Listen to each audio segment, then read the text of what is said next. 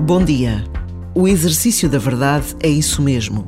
E como todos os exercícios, precisa de determinação, de regularidade, de resistência. E a verdade é muito mais do que um conjunto de pequenas verdades.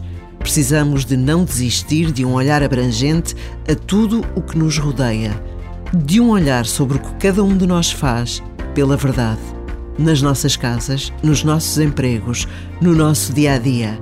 Por vezes, basta a pausa de um minuto para pressentirmos a dimensão na verdade que todos desejamos e que Deus espera.